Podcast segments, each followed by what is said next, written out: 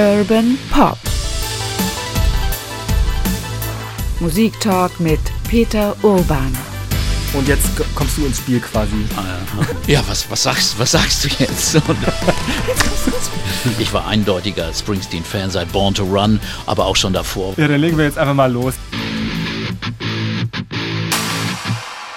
Reden wir über Musik. Hier ist Oke Bandixen aus der NDR Infokulturredaktion. Aber noch viel wichtiger, hier ist mein langjähriger Musikredakteurskollege Peter Orban. Hallo. Hallo Oke. Wir reden heute über Bruce Springsteen, aber bevor wir anfangen, wollten wir einen kleinen Tipp geben, nämlich auf NDR Blue.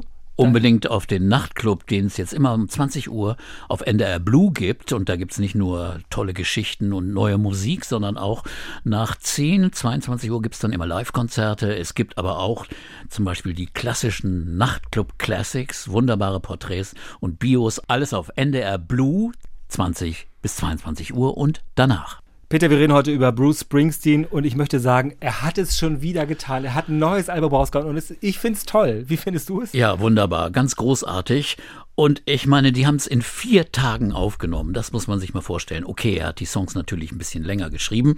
Und äh, es ist ein Album mit der Band, mit der E Street Band. Und da muss man also sich klar machen, er hat sechs Jahre kein Album mit der Band aufgenommen. Das, was dazwischen war, war eigentlich äh, Western Stars und so weiter, war mit anderen Musikern eingespielt. Also er hat wieder Songs für seine Band geschrieben und dann aufgenommen innerhalb von vier Tagen, also klassisch. Äh, das Album heißt Letter to You. Und würdest du sagen, es passt sich so in dieses na, Schaffen so rein? Also wenn ich da reinhöre, dann höre ich sofort ähm, das ist Bruce Springsteen und das ist sofort wieder die E-Street Band. Als ob man wie einen Motor startet oder so fühlt sich das an, finde ich. Ja, das Ding ist es wirklich. Es ist sehr vertraut, aber es sind auch keine Kopien von Songs, die man schon kennt. Also er hat wirklich die Gabe, aus einem gewissen Repertoire von, von Melodien, von Hooks, von Riffs und von Zeilen was Neues zu basteln. Und das ist ihm hier hervorragend gelungen. Die Themen sind so ein bisschen anders, weil zum ersten Mal singt er auch ganz bewusst über Tod, über Vergänglichkeit. Das war auch, glaube ich, der Anlass für dieses Album. Er hat erzählt, dass er äh, eben erlebt hat, wie viele seiner Kollegen und Mitmusiker aus der ganz frühen Zeit in New Jersey gestorben sind. Er ist praktisch der Einzige. Und deswegen auch dieser eine herausragende Song auf diesem Album, der Last Man Standing ist. Und er ist dann praktisch der Letzte, der steht. Und das ist wirklich ein toller, klassischer Springsteen-Song. Genauso gut wie auf den großen Alben äh, von Born to Run bis zu den anderen. Faded pictures in an old scrapbook. Faded pictures that somebody took when you were hard and young and proud. Backed against the wall, running raw and loud.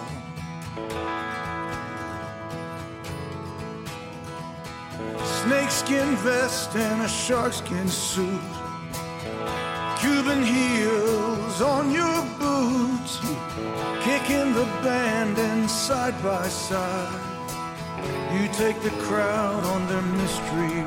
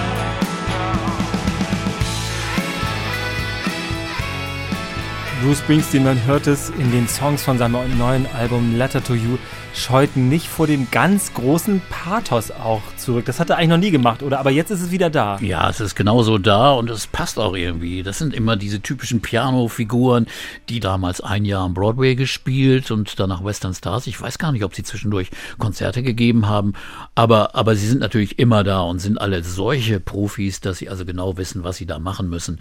Und das, das funktioniert also im Schlaf, würde ich sagen, bei denen. Wie macht es Bruce Springsteen eigentlich, dass er ähm, einen so gespannt hält. Also ich meine, sag mal, so wie andere Künstler über 70 oder vielleicht auch über 60 oder so, ich will jetzt gar keine Zahl mich darauf festlegen lassen, die würden jetzt sagen, okay, ich nehme jetzt mal sagen wir, Orchesterfassungen auf oder Akustikfassungen mhm. oder ich mache so ein Best-of-Ding mit einem neuen Song oder sowas. Bei Bruce Springsteen ist man immer irgendwie noch gespannt, was macht er als nächstes und wie gut ist das im Vergleich zu den anderen? Also er hat schon auch irgendwie eine Spannung drin und die Messlatte ist ja ziemlich hoch bei ihm. Ja, der Mann ist ja unfassbar kreativ.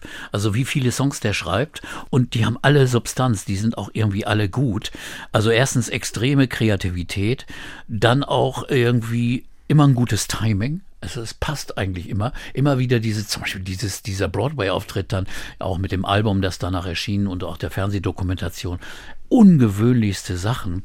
Und er erzählt glaubwürdige Geschichten, egal was er schreibt man glaubt es ihm. Er ist authentisch, dieser Typ. Der ist einfach auch so emotional glaubwürdig, äh, wie er da zum Beispiel jetzt kurz vor der Wahl diesen Appell gemacht hat äh, für Joe Biden, damit Trump abgewählt wird. Das ging einem ja so zu Herzen, indem er nicht über Politik geredet hat, sondern über die Stimmung im Weißen Haus kein Lachen, keine Freude, kein Kinderlaufen, nichts an, an Schönheit im Weißen Haus unter Trump und das im Vergleich zu früher, zu Kennedys, zu den Obamas und zu solchen Dingen. Dass er die emotionale Ebene genommen hat und nicht die politische, war wieder typisch Springsteen, weil er ist nicht unbedingt derjenige, der politische Reden hält, aber es ist so glaubwürdig und so emotional groß, wirklich. Äh, auch diesmal hat er ja in der Tat diese äh, Produktion, glaube ich, mit einer äh, ich glaube sogar mehrteiligen Dokumentation, die er, glaube ich, an Amazon oder so verkauft hat, also an Fernsehsender mhm. verkauft hat, begleitet. Er weiß schon aber auch, wie es geht, oder? Oh ja, also das ist ja mittlerweile so. Also mal ist es Netflix, mal Amazon Prime oder war es Apple TV? Ich weiß es mit, Kann auch sein. Mittlerweile ja. weiß man es ja auch nicht mehr. Aber jedenfalls äh, weiß er schon, die neuen Kanäle zu nutzen. Und das ist ja auch das Tolle. Also Fans, die, die können das dann auch sehen. Ich fand diese Fernsehdokumentation so ein bisschen zu dick aufgetragen, ehrlich gesagt. Also äh, der, der Hero, der da irgendwie durch die Wälder stapft oder durch die Zeit geht, das ist mir dann ein bisschen zu viel. Aber, aber trotzdem ist es toll, dass es sowas gibt. Also das Marketing, das klappt bei Springsteen immer ganz großartig. Well,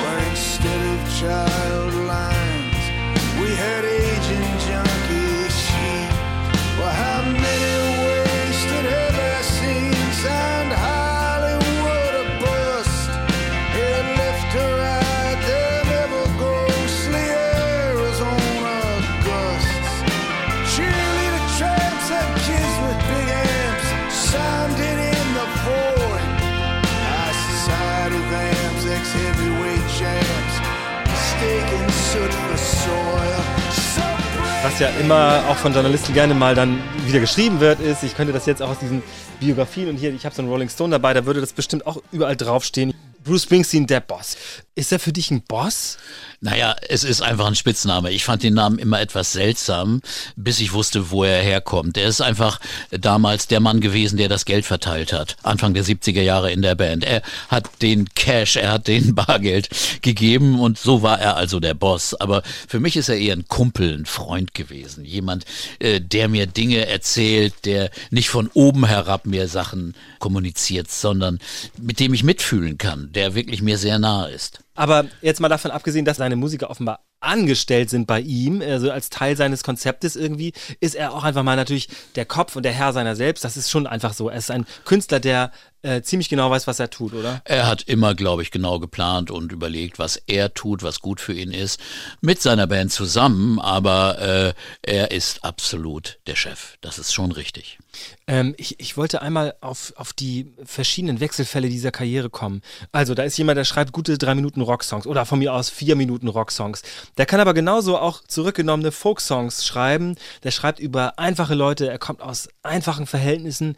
Wie kann es so ein Superstar eigentlich überhaupt schaffen? Oder vielleicht auch mit deiner Erfahrung, wie siehst du das? Wie kann ein Superstar überhaupt es schaffen, diese Glaubwürdigkeit zu bewahren, weil dafür steht, finde ich, Bruce Springsteen, diese absolute Glaubwürdigkeit. Der Typ ist bei sich selbst, er schreibt über Dinge, die er verstanden hat oder die aus ihm selbst rauskommen. Ich meine, er ist Multimillionär, seine Tochter ist Springreiterin, die hat, ist eine große Sportlerin. Sie fliegen mit verschiedenen Privatjets zu den Konzerten, seine Frau und er, und es ist ein Riesenapparat da dran. Wie kann so jemand das Aber Herz an der Straße er ist trotzdem ein absolut klarer, ehrlicher, authentischer Künstler, der egal was er macht, ob er einen Rocksong macht, eine Ballade, eine große epische Dramanummer mit, mit, mit großen Instrumentierungen oder einen Folksong in seinem Schlafzimmer aufgenommen, es kommt bei ihm die Seele raus und, und ein Gefühl, das sich dem äh, Zuhörer absolut mitteilt. Und äh, mir war es nachher ein bisschen komisch, als er dann so dieser Megastar wurde, der im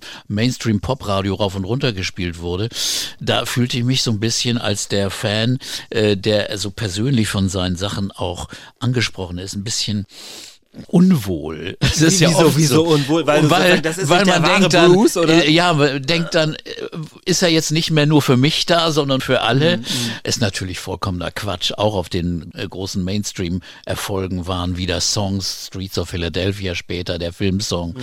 I'm on Fire. Es gab immer mhm. wieder Songs auch Born in the USA ein Protestsong und nicht eine patriotische Hymne. Es waren immer wieder Songs, die die den Menschen ans Herz gingen. Und das geht eben nicht nur einem selbst so, sondern man muss dann akzeptieren, es geht Millionen so ich finde interessant damals, ich kann mich daran erinnern, dass 1984 eben Born in the USA rauskam und das waren ja natürlich auch große Radionummern, die dann liefen und ich habe dieses Bild vor Augen, Bruce Springsteen mit, das ist ja natürlich auch 80er Jahre mäßig, mit diesem Stirnband und diesen, diesen Jeanshemden, die zum Teil so abgerissen oder abgeschnitten waren und dann sah man seinen hm. Bizeps irgendwie und so der Rockarbeiter, das hatte sowas, das ist so wie, wie, wie Rocky, der Boxer oder so ein bisschen so und parallel dazu kam raus, ich glaube, das muss dann 85 gewesen sein, dieses Live-Album, also so Live-Aufnahmen von ja, später, ja. Auf jeden Fall 75 mhm. bis 85.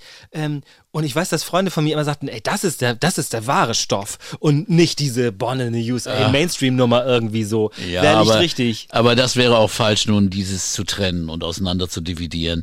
Äh, natürlich war Born in the USA auch ein Konzept, das also auf, auf Massenerfolg getrimmt war. Das war sicher auch dahinter. Jetzt wollen wir den absoluten Durchbruch. Das ist ganz klar. Aber äh, das Äußere natürlich auch. Das war also die Zeit, 80er Jahre, die Mode. Und äh, der Mann war auch sicherlich stolz auf seinen Körper, konnte er auch sein. Durchtrainiert, starke Arme, einfach ein Arbeiter. Er hatte auch ein bisschen so diesen Handwerkersex, diesen, diesen, diese Erotik des Klempners. Aber, aber das ist, aber das ist was Tolles. Das ist auch was Tolles.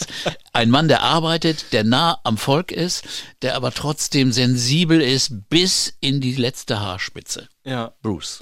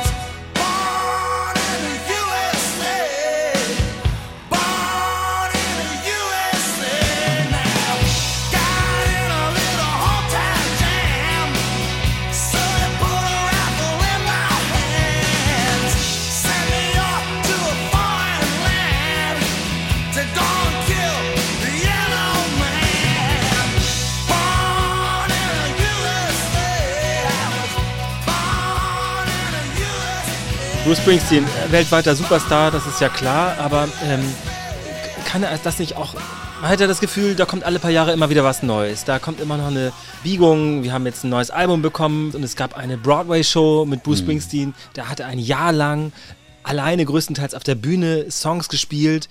Ähm, eigentlich unglaublich, oder? Ich meine, der könnte auch äh, Best-of-Tourneen machen mit seiner Band oder ausgesuchten Musikern und äh, ja, Schluss machen. Irgendwie. Er ist unendlich kreativ und er kann einfach so viel. Sein Gitarrist Steven Sein hat mal gesagt, er hasst Bruce dafür, dass er so viel kann, dass er alles, was er anpackt, zu Gold macht. Also wenn er eine Broadway-Show macht, dann macht er eine großartige. Wenn er ein Buch schreibt, schreibt er ein großartiges Buch. Und er schreibt großartige Folksongs, er schreibt äh, Rocksongs. Er kann einfach unfassbar viel.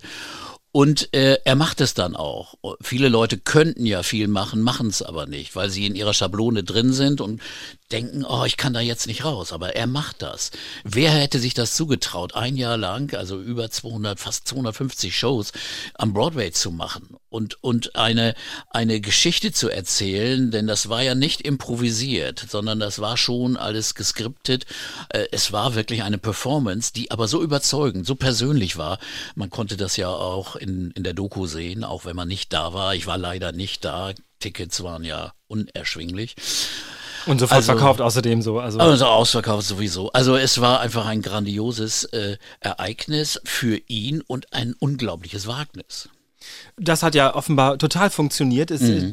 In allen Zeitungen oder alles, was man darüber hören konnte, ja. stand, dass das unglaublich berührend und auch echt war. Ist das so ein, na, ich, das klingt ein bisschen, als ob wir so, hier haben wir so Kekse vor uns stehen, als ob man so über so eine Kekssorte spricht. Ist mhm. das so ein Markenkern, der echte Bruce Springsteen so?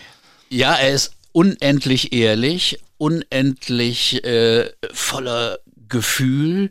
Alles, was er tut, ist so überzeugend und das sind die Dinge, die ihn tragen und er hat eine unfassbare Energie und Kraft. Und er ist über 70 und man sieht es ihm auch nicht an, man hört es auch nicht. Der singt so überzeugender oder noch überzeugender als vor 50 Jahren. Also es ist unendlich eindrucksvoll, was dieser Mann an Kraft und Energie, aber auch gleichzeitig an Zärtlichkeit, Gefühl und allen diesen Qualitäten hat, äh, die einen außergewöhnlichen Musiker ausmachen. Und ich denke, er ist wirklich ein absoluter Ausnahme äh, Athlet, würde ich schon beinahe sagen.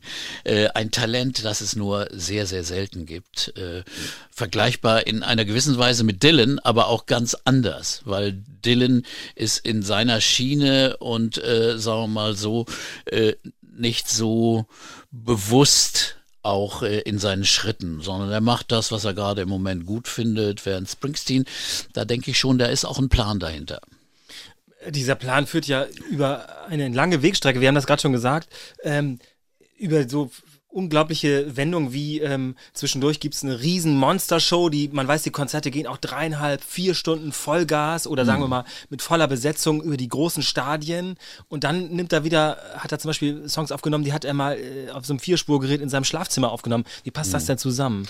Also ich finde das komisch, weil irgendwie denkt man, ist er das beides? Ist das beides echt oder wo ist denn jetzt der richtige Ich glaube, das ist wirklich beides, weil er kommt auch aus der Folk-Tradition, aus der Rock'n'Roll und Folk-Tradition. Das ist das Komische. Wenn man sein erstes Album anhört, dann ist das ein schrabbeliges Folkrock-Album, äh, noch nicht so richtig äh, sophisticated, noch nicht so richtig elegant, klingt noch ein bisschen komisch. Er hat diese Folk-Note bei ihm später erst wieder erkannt, indem er einfach im Schlafzimmer saß, ein bisschen vor sich hingespielt hat und das hat er ja immer getan. Ich glaube, er, immer wenn er Songs schreibt, dann tut er das auf der Gitarre, dann singt er die Songs und die Songs haben ja ein Leben, auch wenn sie nicht mit der großen Band inszeniert werden. Diese Gabe hat er, eine Gabe für klare Melodien, für Riffs äh, und das kann er nun in beiden Feldern machen. Und das geht vollkommen wunderbar zusammen, glaube ich. Und das ist auch das Mutige und Tolle, dass er das einfach macht. Ne? Dass er einfach riesige, großartige Rockalben gemacht hat, auf denen auch immer sehr viele zarte, folkige Momente sind. Mhm. Und dann sich aber auch hingesetzt hat und drei Folkalben gemacht hat, die wirklich äh, ans Herz gehen, die auch in der Aussage unglaublich ernste und, und treffende und bewegende Geschichten erzählen. Ein Storyteller. Und das kannst du ja oft, wenn du alleine mit der Gitarre bist, viel besser machen. Du kannst Geschichten viel leichter erzählen. Mhm. Ich habe ich hab jetzt hier quasi die gesamte Bruce-Bibliothek mitgebracht, die kleine Bruce-Kunde. Nein, ich habe ernsthaft seine Autobiografie hier äh, mir eingesteckt und ich habe da einen Zettel reingelegt, da spricht er ja auch ganz viel über seine Herkunft und das war ja gar keine einfache Herkunft, aber ich wollte etwas anderes in diesem Moment zitieren und zwar, wie er darüber schreibt, ähm, dass er er weiß schon, dass er Talent hat, aber er will auch dieses Talent irgendwie ja pflegen. Er will damit ja sorgsam umgehen. Und da hat er eben auch viele Beispiele aus der Rockmusikgeschichte zitiert, wo er sagt, naja, da gab es denn so eine Art Supernova, tolles Talent, also so jemand wie Jimi Hendrix oder so. Mhm. So jemand will Bruce Springsteen nicht sein. Er will seine Sache machen, aber er will es auch auf die lange Strecke bringen. Das ist schon was Besonderes, oder dass man so clever an sein eigenes Talent rangeht. Mhm. Also auch wieder der Athlet, der, der Langstreckenläufer, der, der weiß, man braucht, um Sachen zu entwickeln, auch Zeit. Äh, Springsteen ist nie einer gewesen, der die Sachen mal nur so rausgehauen hat. Er hat immer überlegt, was ist jetzt gut? Sind die Songs gut genug? Ein Zitat war auch von ihm, was ich auch sehr gut fand. Äh, es gibt nicht so viele gute Alben, nicht so gut viel gute Platten, weil es so schwer ist. Und das ist auch wirklich wahr. Man kann immer wieder was raushauen. Immer wenn der Manager sagt, ja, du musst wieder ein neues Album machen oder die Plattenfirma alle zwei Jahre. Aber das ist nicht oft gut, sondern das ist äh, dann eben oberflächlich. Und das will er, glaube ich, überhaupt nicht sein. Was er macht, hat im besten Sinne Hand und Fuß, Bauch und Herz. Und das äh, ist das Tolle an ihm. Bruce Springsteen hat ja ähm, also das sind so ein paar Schlagworte, die man dann auch in seiner, seiner Autobiografie, aber auch in so Schlagzeilen immer wieder liest. Hat sich da so aus so einer kleinen, äh, kleinen bürgerlichen Existenz, würde man in Deutschland sagen, in Amerika ist das eigentlich ein hm. falscher Begriff, würde ich sagen. Ja. Ähm, also sein Vater war irgendwie Hilfsarbeiter, hat Lastwagen also es war schon Working Class, also ja. eindeutig. Und äh, das war schon keine einfache Kindheit und keine einfache Jugend. Äh, er, er ist dann also natürlich auch auf, auf Schulen gegangen, auch eine katholische Schule bei Nonnen. Äh, aber seine Eltern äh, waren schon schwierig. Seine Mutter war großartig italienischer Abstammung und war wohl eine sehr warmherzige Frau, aber sein Vater war extrem schroff und, und hat kaum was gesagt und äh, Alkoholiker dazu. ja, es gibt immer wieder diese Szenen, ja. wo er dann sagt, er hat in der Küche gesessen und geraucht und dazu Bier getrunken. Also ja. er hat, das war quasi der Platz. Ja. Auch, auch, im Dunkeln hat er da gesessen. Das sind ja wie Filmszenen, sieht man das ja mhm. vor sich. Und Bruce Springsteen kommt von der Probe oder was nach Hause mhm. und da sitzt der Alte mit der Kippe und, und dem Bier in der Hand. Das mhm. sind ja auch irgendwie also irgendwie war von, von, von der Familie her oder von, von seiner Herkunft her äh, die Zukunft nicht so besonders rosig. Und äh, er hat auch die Schule, glaube ich, also relativ früh verlassen, ist aber dann auch äh, alleine im Haus gewesen, weil seine Eltern nach Kalifornien gezogen sind. Sein Vater konnte da einen Job als Busfahrer bekommen, als alkoholtrinkender Busfahrer, auch wahrscheinlich sehr interessant. Aber äh, jedenfalls hat er da alleine gelebt und hat dann irgendwo, glaube ich, kapiert, der einzige, die einzige Chance hier rauszukommen ist, ist Musik zu machen. Und das hat er dann einfach, einfach betrieben. Ihm war, glaube ich, überhaupt nicht klar, was daraus werden könnte. Also das kann einem ja auch nicht klar sein. Aber, aber in sich hat er es wohl sicher gespürt, auch was da für ein Potenzial sein kann. Das äh, Erkennen des eigenen Talents ist ja so eine Sache, aber ich finde interessant für diese Jahrgänge auch, äh, also quasi die, die Generation, die dann eben erlebt hat, wie so ein, wie so ein Rock'n'Roll-Aufbruch auch sein konnte. Das hat man ja in vielen Biografien oder vielen Jahrgängen dieser Zeit, äh, finde ich, sieht man das immer wieder mal, dass die Musik so ein Ausweg war. Quasi hm. wie ein Fenster, das auf, oder eine Tür, die aufgeht oder so. Würdest du ihn da so dazu zählen oder ist ja, das klar, das ist, war wirklich die Chance, äh, rauszukommen da. Also in der Tat, worüber er dann später gesungen hat. Born to Run. Also raus aus dem, aus dem Loch raus in eine Zukunft, in, in einer Hoffnung hierin hinein. Das ist also ein, ein Motto, äh, ein, ein Kernsatz seiner, seiner Songs. Immer wieder kommt das vor und das hat ihn absolut bewegt und das kann man aber auch nur durch Arbeit erreichen. Mhm. Und der, der wahre Durchbruch kam dann erst, als er sich nach New York gewagt hat und bei, bei äh, Columbia ein, ein Vorspieltermin bei John Hammond erreicht hat. Und dem hat er äh, auf der akustischen Gitarre und eben nicht mit seiner Band, mit dem ganzen Outfit, sondern nur mit der akustischen was vorgespielt. Und John Hammond, ein Mann, der ja nun äh, einige ja, Talente totale Legende, hat, ja, ja klar. Äh, der wusste genau, das äh, ist ein Riesenmoment für mich und hat dann den Weg gestartet damit. Also John Hammond hat äh, Dylan entdeckt, quasi Dylan die ersten Aufnahmen verschafft und noch diverse andere, Ja. vor allem Musiker aus dem Soul-Bereich und Ja. aus dem Gospel-Bereich äh, unter Vertrag genommen. Ein unglaublich offenbar weitschauender Mann, Hm. offenbar auch ein harter Typ irgendwie, aber offenbar ein- der offene Ohren hatte bis Ja, dahin. er war ein großer Kenner, weißt du, die großen A&R-Leute, die sind eben Leute, die, die ein Gespür haben. Und das war so einer. Und das, Gott sei Dank, äh, ist das so geworden, mein Gott. Es hätte auch, es gibt genug Fälle wahrscheinlich in der, in der Geschichte der Popmusik, wo solche Riesentalente dann von irgendjemandem abgelehnt werden. Beatles hatten dasselbe bei, bei Decker damals. Ja, Gitarrenbands sind ne, out, genau, so. könnt ihr wieder gehen und, äh, und, und, und das, das hätte auch Springsteen passieren können. Und wer weiß, ob wir jemals von ihm gehört hätten? Man weiß es nicht. Aber ich habe so immer den Glauben, dass wahre Talente sich irgendwo durchsetzen. Das ist vielleicht ein bisschen idealistisch und naiv, aber ich glaube schon.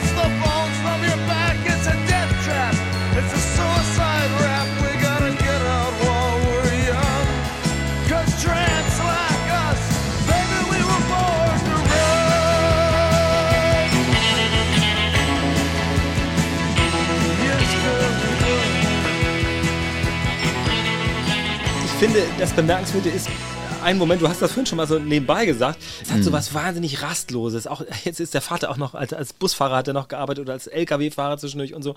Aber man hat das Gefühl, es geht auch ganz oft ums Fahren, ums Unterwegssein, um die Thunder Road, ums, um den Pink Cadillac. Es geht ums, also das Autofahren an sich, aber auch dieses, ich bin hier nirgends zu Hause, wie so ein Geist, der so eine, den Highway runterweht oder sowas, hat man das Gefühl.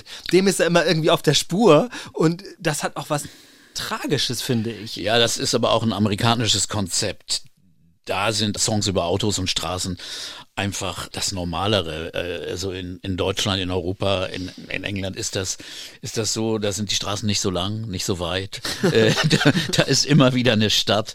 Also das gibt zwar auch Beatles, Beatles-Song von, von über Autos und über Drive My Car, aber, aber es, es ist dieses Gefühl der Weite, der äh, Unsicherheit auch wo, wo kommen wir jetzt an? Das ist doch die, die amerikanische Geschichte, die Eroberung des Westens. Ne?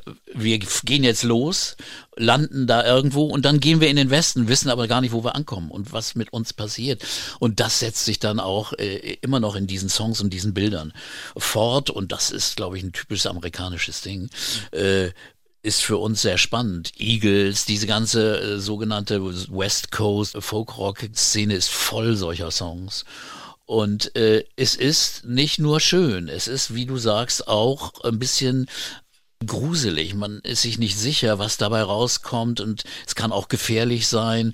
Es gibt da einen Song von Springsteen, Wreck on the Highway, also wo er, wo er, das ist auf The River, wo er beschreibt, wie äh, man fährt und da liegt ein Auto äh, im Graben und und da ist jemand äh, äh, tot oder schwer verletzt Ja. und so. Das ist natürlich sind keine keine gemütlichen Pop-Themen, aber, aber sowas kommt eben dann vor und das ist das Tolle bei Springsteen. Auch wenn es, wenn es, sagen wir, äußerlich fröhliche Songs sind, Rocksongs oder sowas, wenn man dahinter schaut, dann ist oft eine sehr, sehr düstere, nachdenkliche, traurige Note dahinter. Und äh, das zeigt auch, wie tief dieser Mensch auch denkt, auch in seinen Songs äh, fühlt. Und das, äh, das Gefühl, das kommt ja äh, ein gutes oder ein böses, ein schlechtes, ein positives, ein negatives, das Gefühl kommt aus seiner Musik und seinen Songs extrem gut raus. Peter, du bist ja einer der We- gewesen, die Bruce Springsteen in Deutschland erlebt hat. Das war 1981, als er hier äh, noch gar nicht so richtig bekannt war.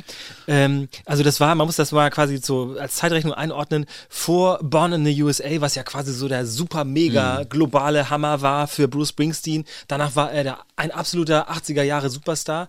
Aber 1981 war er auf Tournee in, in Deutschland und du bist äh, nicht nur im Konzert gewesen, das war im CCH, wer, wer das kennt, weiß, das ist ja dieser relativ schreckliche Raum, wo man eben vielleicht einen guten Kongress abhalten kann, aber kein gutes Rockkonzert, also bestuhlt in jedem Fall, in. Äh, ja, so, eine, ja. so, eine, so, eine, so eine terrassenartige äh, Atmosphäre, Ja. äh, relativ breit, also so Ein- eine ein- Energie geht da komplett verloren, finde ich so. ein Also, bisschen wie so ein Unisaal. Und ja, es war dort, es war seine Tournee 81. Er war ja 75 äh, schon einmal in Europa gewesen, ich glaube in Paris und London.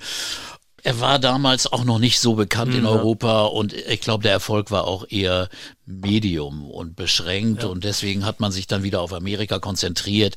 Und äh, er war immer zögerlich, soll ich jetzt wieder nach Europa kommen? Aber dann äh, wurde er überzeugt, ich glaube auch durch sein neues Management auch. John Landau hatte 1975, 76 das Management übernommen, der, der bekannte äh, Buchautor und Journalist, der für den Rolling Stone wunderbare Artikel müssen wir gleich mal geschrieben erzählen, hatte. dass er quasi das ist ja wieder eine symbiotische Verbindung zwischen den beiden. Das ist genau. ja Das, das ist ja später dann äh, zu dieser unglaublichen Kombination gekommen, dass er Ja. Manager wurde.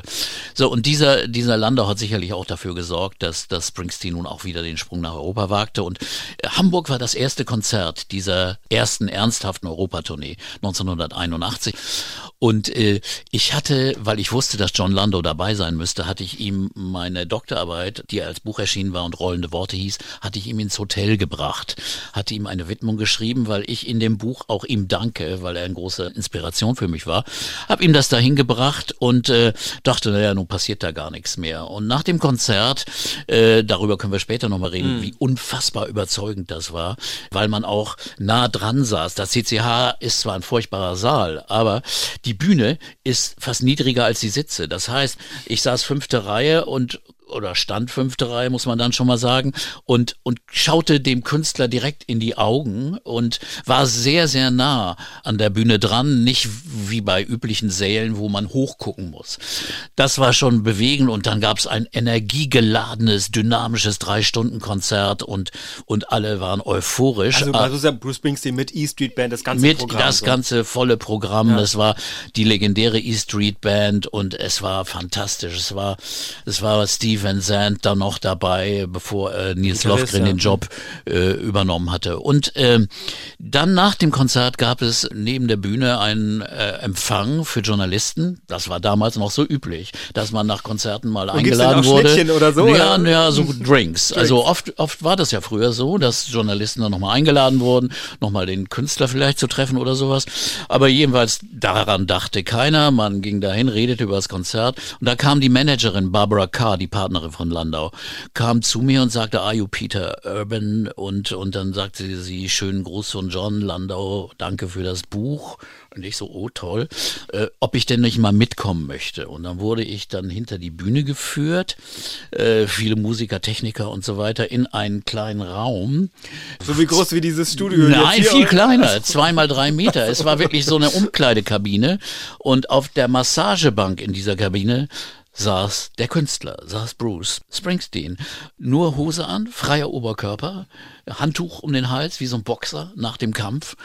Und äh, ich setzte mich so auf einen kleinen Stuhl. Vorher musste ich mein Aufnahmegerät ausmachen, das ich mit hatte. Also ich durfte das Gespräch, das dann folgte, nicht aufnehmen.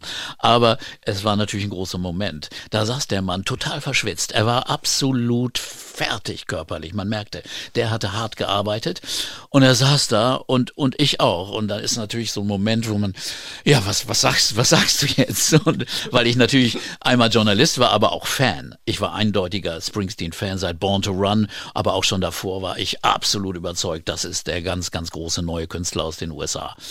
Ja, und dann redeten wir und dann redeten wir über das Konzert und was interessant war, äh, er verstand die Reaktion des Publikums nicht so richtig. In Hamburg und in Deutschland allgemein ist es ja so, dass die Leute sich ein Konzert ansehen, äh, für gut befinden oder für schlecht und dann am Ende riesigen Jubel äh, machen. Also das äh, äh, kannte er nicht. In Amerika, da springen die Leute am Anfang auf, jubeln gleich und hören vielleicht gar nicht so genau zu. Aber hier, und das habe ich ihm dann versucht zu erklären, dass das hier eben so ist. Die Leute hören aufmerksam zu, sie beurteilen das dann und dann geben sie ihr Urteil ab und dann jubeln sie. Und der Jubel war ja enthusiastisch. es, es war ja so, dass es gut angekommen ja, war. Also, extrem. Und er war auch sehr glücklich darüber. Aber er, er fragte sich so ein bisschen, warum erst, sagen wir mal so, äh, in der zweiten Hälfte Mhm. oder so.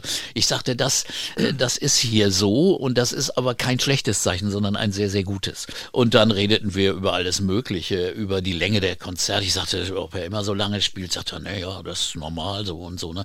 Und über die Energie, die er da versprüht und dass es eben auch so ein bisschen wie Boxen oder wie Sport oder wie Laufen ist. Es, es ist athletisch. In dem ganzen Programm, ich habe mir das kürzlich nochmal angeschaut, was da gespielt worden ist, waren ein oder zwei Balladen. Der Rest war Power. Und, äh, und das war schon extrem überzeugend. Und dann äh, fragte er auch ganz, ganz wunderbar, also was ich so mache und Radio und bedankte sich für die Unterstützung für, in den Sendungen und so. Also absolut höflich, freundlich und aufmerksam, also null Superstar-Gehabe, das fiel mir sowieso auf. Da wurde nicht so ein Gewese gemacht, wie das oft bei den großen sogenannten Stars ist. Hier wurde ganz normal geredet, auch von der Managerin. Und das fand ich, fand ich super sympathisch. Ich wollte einmal auf die Band eingehen. Ähm, du hast jetzt schon mal so ein paar Namen fallen lassen. Die Fans könnten das natürlich so, so wie so ein, wie aus dem Kartenspiel so rausziehen und so die Trümpfe hinlegen. Äh, Das hat so was Sektenhaftes oder wie so eine, wie so eine Räuberbande oder so, die so in die Stadt einfällt. Die sind so gut und die sind so aufeinander eingespielt. Also, ähm, jetzt natürlich sind einige sind sogar schon verstorben. Clarence Clemens, der Saxophonist, weiß man ja vielleicht. Das ist die E Street Band, das ist der Springsteen Sound, was die Band angeht. Ja, aber der hat sich auch erst entwickelt. Ups, da bin ich ans Mikrofon gekommen. Also es hat sich auch erst entwickelt, äh, denn am Anfang war Clemens dabei. Der ist also das Urgestein. Und ein anderer Schlagzeuger und der Bassist Gary Talent war auch früh dabei. Aber die anderen kamen erst nach und nach dazu. Stephen Zand kam erst 75 dazu, zu Born to Run. Danny Federici, ein wunderbarer Orgelspieler. Roy Bitten, auch erst 74. Also die Kernleute, auch Roy Bitten, ein absolut wichtiger Pianist für, für gerade das typische Springsteen. Diese Balladen, dieses tinkelnde Klavier oder bei Rocknummern dieses, dieses hämmernde, äh, das ist äh, unglaublich wichtig für seine Musik gewesen. Das kam nach und nach, aber, aber unfassbar wichtig war natürlich Clarence Clemens, der, der nicht nur äh, als Solist da war, sondern der also als Phrasengeber, der also mit der Gitarre zusammen die Kernmelodien, die Phrasen, die Riffs spielte, die Hooks spielte und, und praktisch neben dem Sänger eine zweite Rolle einnahm. Und äh, ich weiß, dass der Verlust, ich habe da kürzlich Also was ist ja gelesen. verstorben, das muss man Genau, der ist verstorben vor einigen Jahren an, nach einem Schlaganfall und dann der Danny Federici, der Organist, war auch verstorben. Also sagte Nils Lofgren, das ist, als wenn zwei ganz enge Mitglieder aus der Familie sterben. Und dieses Familiengefühl, du sagtest Räuberbande, ja, es ist echt so eine, eher so eine richtig ganz enge Familie, so ein Clan, der zusammenhing und der dann auch wieder zusammenkam. Äh, Irgendwann gab es mal eine über zehnjährige Pause, aber trotzdem kamen sie dann wieder zusammen. Wie so Familien, man Ja. denkt das so wie so in so einem Kinofilm, wo da am Ende die Familie zusammenkommt Ja. oder so. Aber das musst du mir erklären, ich verstehe das irgendwie nicht. Bruce Springsteen hat Erfolg, ähm, Born in the USA ist eine Riesennummer, hat Ja. eine Band, die läuft wie eine geschmierte Maschine Mhm. und dann sagt er vorher schon, aber auch hinterher immer wieder mal, ich mache jetzt mal eine Pause oder ich mache mal ohne euch. Mhm. Und auch sogar mit einer anderen Band. Ich meine, wenn wir schon darüber reden, dass es wie Familie ist, die müssen sich doch irgendwie enterbt fühlen oder die müssen doch denken, oh, das machst du nicht nochmal mit mir oder so. Ja, da gab es sicherlich, äh, sicherlich auch solche Gefühle. Aber äh, ich glaube, großer, großer Respekt für die Kreativität und das, was Springsteen in sich hat. Erstmal hat er natürlich äh, Nebraska aufgenommen. Äh, das war auch ein Album, Ähm, 82 ungefähr. wo, genau, wo, wo auch alle dachten, wieso, was macht er denn da jetzt? Und die Band auch erst sich mal fragte, was soll denn das? Ist das jetzt klug?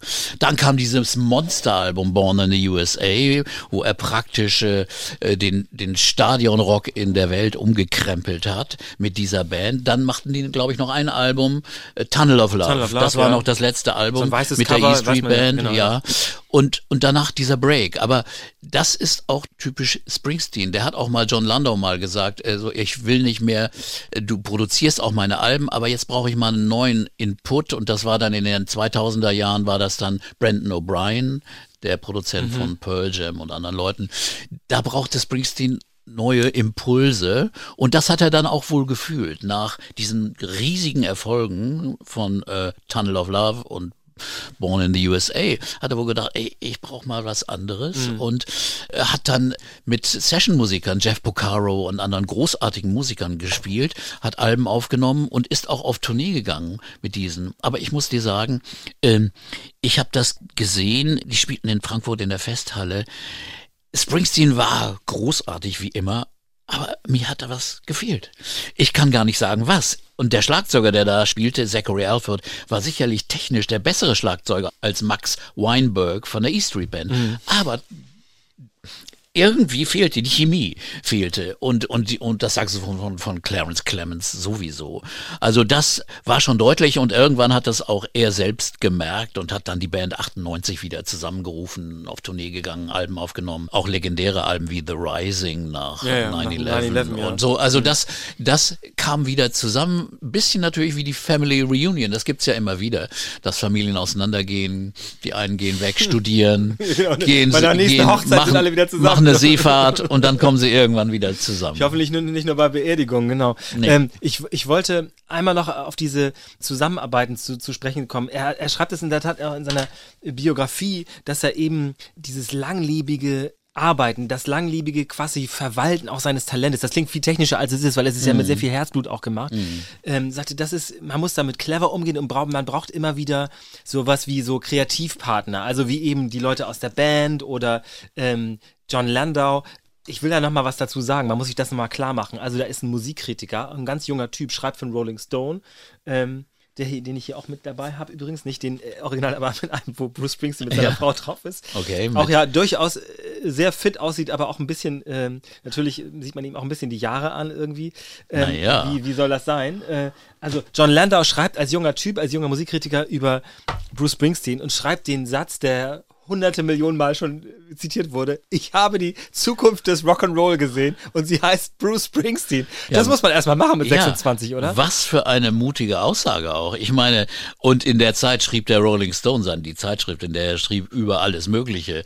Also über die Stones, über alle, alle Künstler, die es überhaupt gibt. Und da, äh, da kommt jemand und sagt das über einen Künstler mit diesem seltsamen Namen. Ne? Früher hätten Plattenfirmen so einen ja gar nicht. Was, hätten, ja Bruce Springsteen? hätten ihn umbenannt. äh, Ne? Also insofern, äh, das ist schon wirklich äh, sensationell gewesen und das zeigt aber die große Überzeugung. Und dann ist das Großartige natürlich, dass, ich weiß nicht, wie es zustande gekommen ist, hat Springsteen ihn gefragt. Ich weiß das zum Ich Beispiel weiß das gar auch nicht. gar nicht. Aber man hat das Gefühl, danach heiraten sie, denkt man so ein bisschen so, Genau, ne? Sie ne? heiraten irgendwie, und, sie sind ein glückliches und sie Paar bis sind heute heute, so. noch zusammen. Also Ja, ja. und war immer, also äh, dieses Management, Carr und Landau, die Frau hat eine sehr wichtige Rolle, Barbara Carr.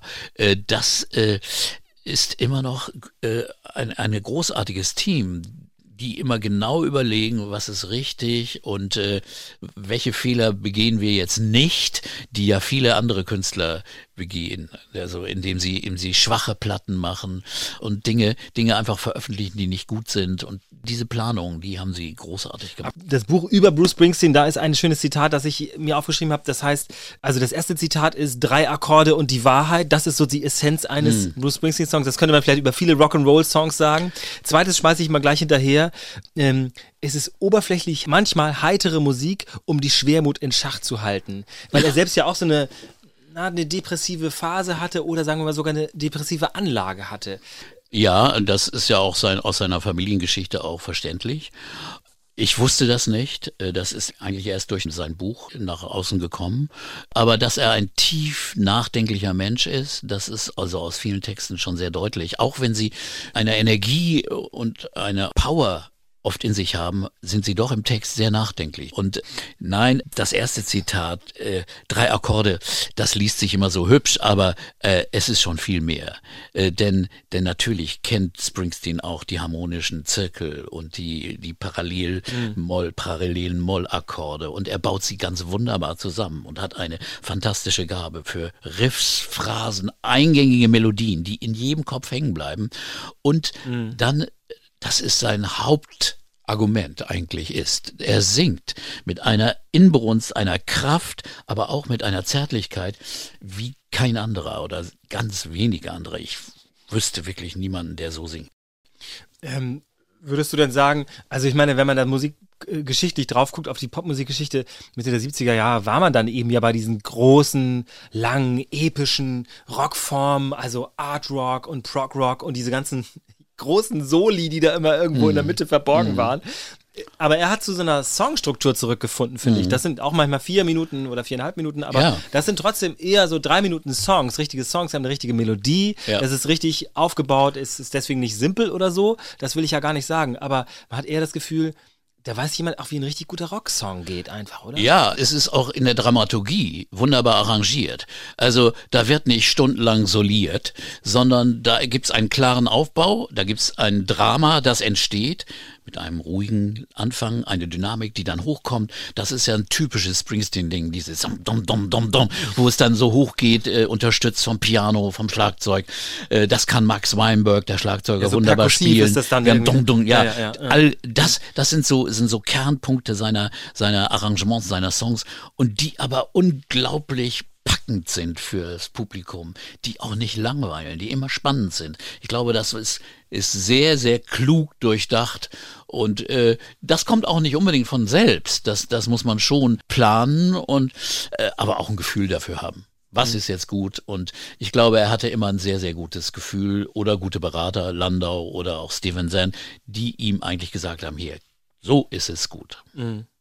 Würdest du ihn in so eine musikgeschichtliche Reihenfolge stellen mit, ähm, hast schon vorhin gesagt, Bob Dylan, aber gehört er auch in diese Tradition von, na sagen wir mal, also Bob Dylan hat ja gerade den Literaturnobelpreis vor einigen Jahren bekommen dafür, dass er sich eben in die Tradition der Geschichtenerzähler, der lyrischen Erzähler gestellt hat und dieses Erbe weiter betreibt, verwaltet, aber auch an das angeknüpft hat. Wirst du da Bruce Springsteen auch sehen oder wird ihm das nicht gerecht? Also man kann gerade von den Texten her die beiden nicht so unbedingt vergleichen. Ich würde ihn eher vergleichen mit jemandem wie Woody Guthrie, der also politische Songs geschrieben hat, der äh, Songs über das Leben der kleinen Leute geschrieben hat, äh, während Dylan ja eher äh, es in, in Bildern, in Eskapaden von Worten, in Wortspielereien, in großen blumigen äh, Metaphern alles verpackt hat, auch wenn er mal eine gerade politische Botschaft hatte. Insofern, da ist Dylan auf einer sagen wir mal, poetischeren Ebene. Aber die Art von Poesie, die Springsteen macht, die simpler ist, die einfacher ist, die aber Geschichten erzählt, trotzdem über zum Beispiel über einen Serienkiller, über die, die Stilllegung von, von Industrie und Stahlwerken in einer Stadt mitten in Amerika oder eben äh, die Szene in New Jersey mit dem Traum nach New York zu gehen oder mal über den Fluss zu fahren und dort vielleicht einen kleinen Deal äh, zu machen, um da irgendwie in eine, eine neue Zukunft hinein zu rutschen. Das sind Dinge, die sind so treffend beschrieben. Die sind vielleicht nicht große lyrische äh, Poesie, aber, aber trotzdem sind sie poetisch. Wenn man jetzt guckt, was der so gemacht hat, also Western Stars, äh, glaube, dass diese Platte in den letzten Jahren sukzessive aufgenommen wurde. Ähm, er hat diese Broadway-Show gespielt. Ähm, ich würde mal sagen, Bruce Springsteen ist eher ein Typ, der eine Sache macht und dann macht er die nächste danach. Nichts irgendwie in dem Sinne so parallel. Ja, aber er hat in den 2000er Jahren auch schon, schon mal äh, diverse Alben gemacht, Tracks und 18 Tracks, wo alles Material, was also übrig geblieben war, aber nicht schlecht ist, veröffentlicht wurde. Er hat lange Zeit nichts Neues geschrieben. Dann hatte er für dieses Western Stars Projekt, hatte er schon Songs geschrieben, hat das so vor sechs bis acht Jahren angefangen aufzunehmen, aber nicht zu Ende geführt. Er ist nicht jemand, der die Songs nur so aus dem Ärmel schüttelt. Das kann man wirklich nicht sagen. Aber dieses Western Stars war wohl ein Seitenprojekt, das ein bisschen als Eskapismus verstanden wurde, weil diese, diese String Arrangements, diese riesigen Orchesterarrangements, dieses angebliche Erhöhen von amerikanischem Mythos der Weite des Westens oder so, das ist aber nur oberflächlich so. Wenn man da genau reinschaut, dann ist auch das wieder eine Fahrt nicht nur in die rosige Zukunft, sondern man fährt durch Amerika und, und denkt nach. Ist das jetzt wirklich hier der Platz, wo ich sein will? Wo kann ich hin? Kann ich hier weiterleben äh, oder was soll ich mit meinem Leben anfangen? Er beschreibt auch wunderbar so Personen wie äh, alte Filmstars Mhm. oder die eben nicht berühmte geworden sind, die einfach B- oder C-Schauspieler geblieben sind oder ein Stuntman, der, der, also Szenen aus Kalifornien, also aus Hollywood und dem Westen, beschreibt er ganz wunderbar. Äh, und das äh, passt dann doch wieder zusammen. Also das ist dann doch was, was, äh, was auch zu diesem äh, sehr stark autobiografischen und politischen Engagierten der Broadway-Show passt. Aber bei Springsteen ist man wirklich auch für jede Überraschung immer wieder gut. Ich möchte einmal auf das Cover von Western Stars eingehen. Da ist ja so ein wildes Pferd, das sich quasi so aufbäumt, Ja. da zu sehen. Also ich glaube, als, als Western-Plakat wäre es zu kitschig gewesen, so, ne? Aber hätte man vielleicht in den 40er vielleicht Jahren Bad vielleicht noch Segeberg Bad vielleicht. Segeberg vielleicht nein, sowas. Nein, aber hier es ist schon so, wie so ne? ein altes Western-Filmplakat. Also das ja. hat schon was, aber auf der Rückseite sieht er dann so aus. Da äh, lehnt er ein bisschen wie Lucky Luke irgendwie, Mhm. äh, den Cowboy-Hut, den Stetson ins Gesicht gezogen und lehnt, äh, ich weiß nicht, ob er am Auto lehnt, ich habe das jetzt vielleicht nicht, gar nicht genau vor Augen, aber so er, er knüpft auch immer schon wieder an diese Mythen an und trägt so seinen Teil dazu bei. Das ist ja, macht er, Mhm. ich meine, ganz bewusst, oder? Ja, also er liebt natürlich auch diese Mythen, das ist auch ganz klar. Also er hat auch schon vorher mal so die kalifornische Popmusik in einem Album Working on a Dream wiederbelebt praktisch. Er fand das wunderbar, diese kurzen Songs zu machen, die so ein bisschen an die Zeit von Birds, äh, Beach Boys oder Association oder so oder ganz simplen Rock'n'Roll von früher zurückkamen. Das ist immer bei ihm drin. Also auch wenn man ein Live-Konzert sieht und so damals in Hamburg 81, da endete da das mit den mit Mitch Ryder und Detroit Wheels mit mit den alten R&B-Hits von denen. Also er spielt auch gerne dann auch mal Covers, aber das ist dann einfach, weil es auch Fun ist und Spaß äh, ist also sicherlich auch ein großer Bestandteil seiner Arbeit. Äh, Das kommt vielleicht auch ein bisschen zu kurz, was wir so bes besprochen Genau. haben, weil äh, viele Songs sind auch gute Laune-Songs, sind Ja. auch Songs, die sicher auch irgendwie Tiefgang äh, haben oder eine Geschichte erzählen, die eben, ähm, aber es gibt auch viele Party-Songs. Es gibt viele Sachen, wo es einfach unheimlich Spaß macht Ah. Ja. und das lieben die Leute ja auch sehr, zu sagen, äh, das ist Hungry Heart, ist immer eine gute Laune-Nummer. Immer Also so. wunderbar. So. Und äh, oder Pink Cadillac ist ein Song über Autofahren und der Witz ist, er hat nicht mal einen Führerschein.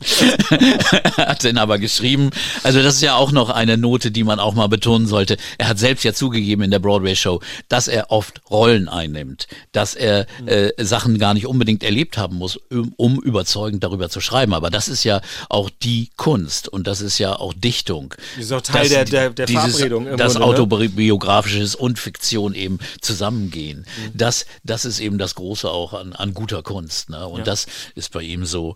Und äh, es ist immer eine Menge Spaß. Und dann ist es er auch jemand, der, der in jeder Rolle gut ist. In Soloshows, in, in einem CCH, das er auf einmal zum Leben und zum Kochen bringt, was man eigentlich nicht erwarten könnte, oder in einem Stadion. wir haben gerade gesprochen über den Darsteller. Ähm, ich, ich weiß, dass du bei einem Videodreh äh, zugegen sein konntest, als Bruce Springsteen mehrfach auch Bruce gegeben hat. Also der, Ja. der Superstar Bruce Springsteen war. Äh, Er, er ist nicht so der, der Künstler wie Bob Dylan, der äh, an jedem Abend irgendwie anders ist und immer so launisch das macht, was er gerade so im Kopf hat. Wenn er mal irgendwie Hunger hat und dann merkt man es auch im Konzert oder, oder wenn er traurig ist, wenn er irgendwie schlechter Laune ist, dann, dann lässt er es rausspielen. Na, da ist Springsteen der absolute Profi, äh, auch der Darsteller und der diese Rolle voll zu Ende spielt. Ich war da in Berlin, da wurde ein Video gedreht von Hungry Heart. Anfang der 2000er gab es noch ein Best-of-Album und da war Hungry Heart in einer neuen Version drauf. Und da äh, spielte Wolfgang Niedecken die Rhythmusgitarre und der musste sich immer wieder bemühen, den Rockgitarristen zu geben. Das fiel ihm sicherlich schwerer als Bruce Springsteen, der bei jeder Version, es waren ungefähr 30, immer auf die Bühne kam, bong, lächelte, überzeugend, die Leute anmachte. Es waren irgendwie 30 Zuschauer in dieser Kneipe, wo es aufgenommen wurde. Und so überzeugend war, dass ich mich damals auch fragte, warum dreht keiner einen wunderbaren Film mit dem Mann? Hätte er Also gar- als Schauspieler, Als nicht als- Schauspieler Ja, ja, hätte ja. er gar keine Zeit dazu, würde er nicht machen. Aber er wäre perfekt gewesen für irgend so eine Geschichte. Nicht Rocky, sondern eher so eine tiefer gehende Geschichte, die auch ihre Ecken und Kanten gehabt hätte.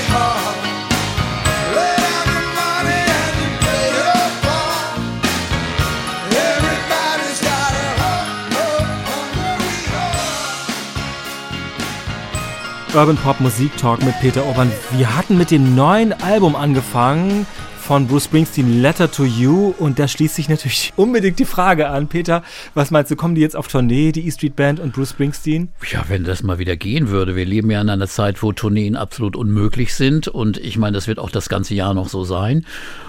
Aber die Band könnten wir vielleicht noch mal sehen. Aber bei anderen Künstlern in der Altersgruppe, da sehe ich schon schwarz. Das wird schon sehr, sehr schwierig und das ist sehr, sehr traurig. Aber bei Springsteen habe ich dann doch die Hoffnung, obwohl ehrlich gesagt ich Stadionkonzerte nicht mag. Ich mag ihn lieber in irgendeinem Saal oder so und das wird wohl eine Illusion bleiben. Ja, ich würde sagen, das kriegt man wahrscheinlich dann Nee. aber nicht so, ne? Dafür ist wahrscheinlich auch so eine Musik, so ein Zirkus, so eine Produktion zu teuer und zu groß. Ja, natürlich, das ist, kostet einen Höllenaufwand. Außerdem, ich meine, man weiß ja, man müsste ja vielleicht 30 Mal dann irgendwie die Arena hier ausverkaufen und das ist dann irgendwie zweimal Stadion. Also es, es ist einfach nicht machbar. Also dazu ist die Nachfrage zu groß, ich kann es auch verstehen. Außerdem, ich meine, die Herren sind auch in einem gewissen Alter, man will ja noch nicht 50 Mal auftreten, äh, sondern man will irgendwie kompakt 20 Mal und dann hat man Europa durch. Urban Pop Musik Talk mit Peter Urban. Und wer Lust hat, uns eine Frage zu stellen oder Peter eine Frage zu stellen, der kann das machen unter urbanpop.ndr.de. Die Liste mit den Musiktiteln, die wir ein bisschen gehört haben, aber noch viele mehr, auch die Alben dazu, die findet man unter den Shownotes dieses Podcasts. Genau. Danke dir für heute. Erstmal schönen Dank und wie gesagt, an den Nachtclub denken. Auf NDR Blue. Danke.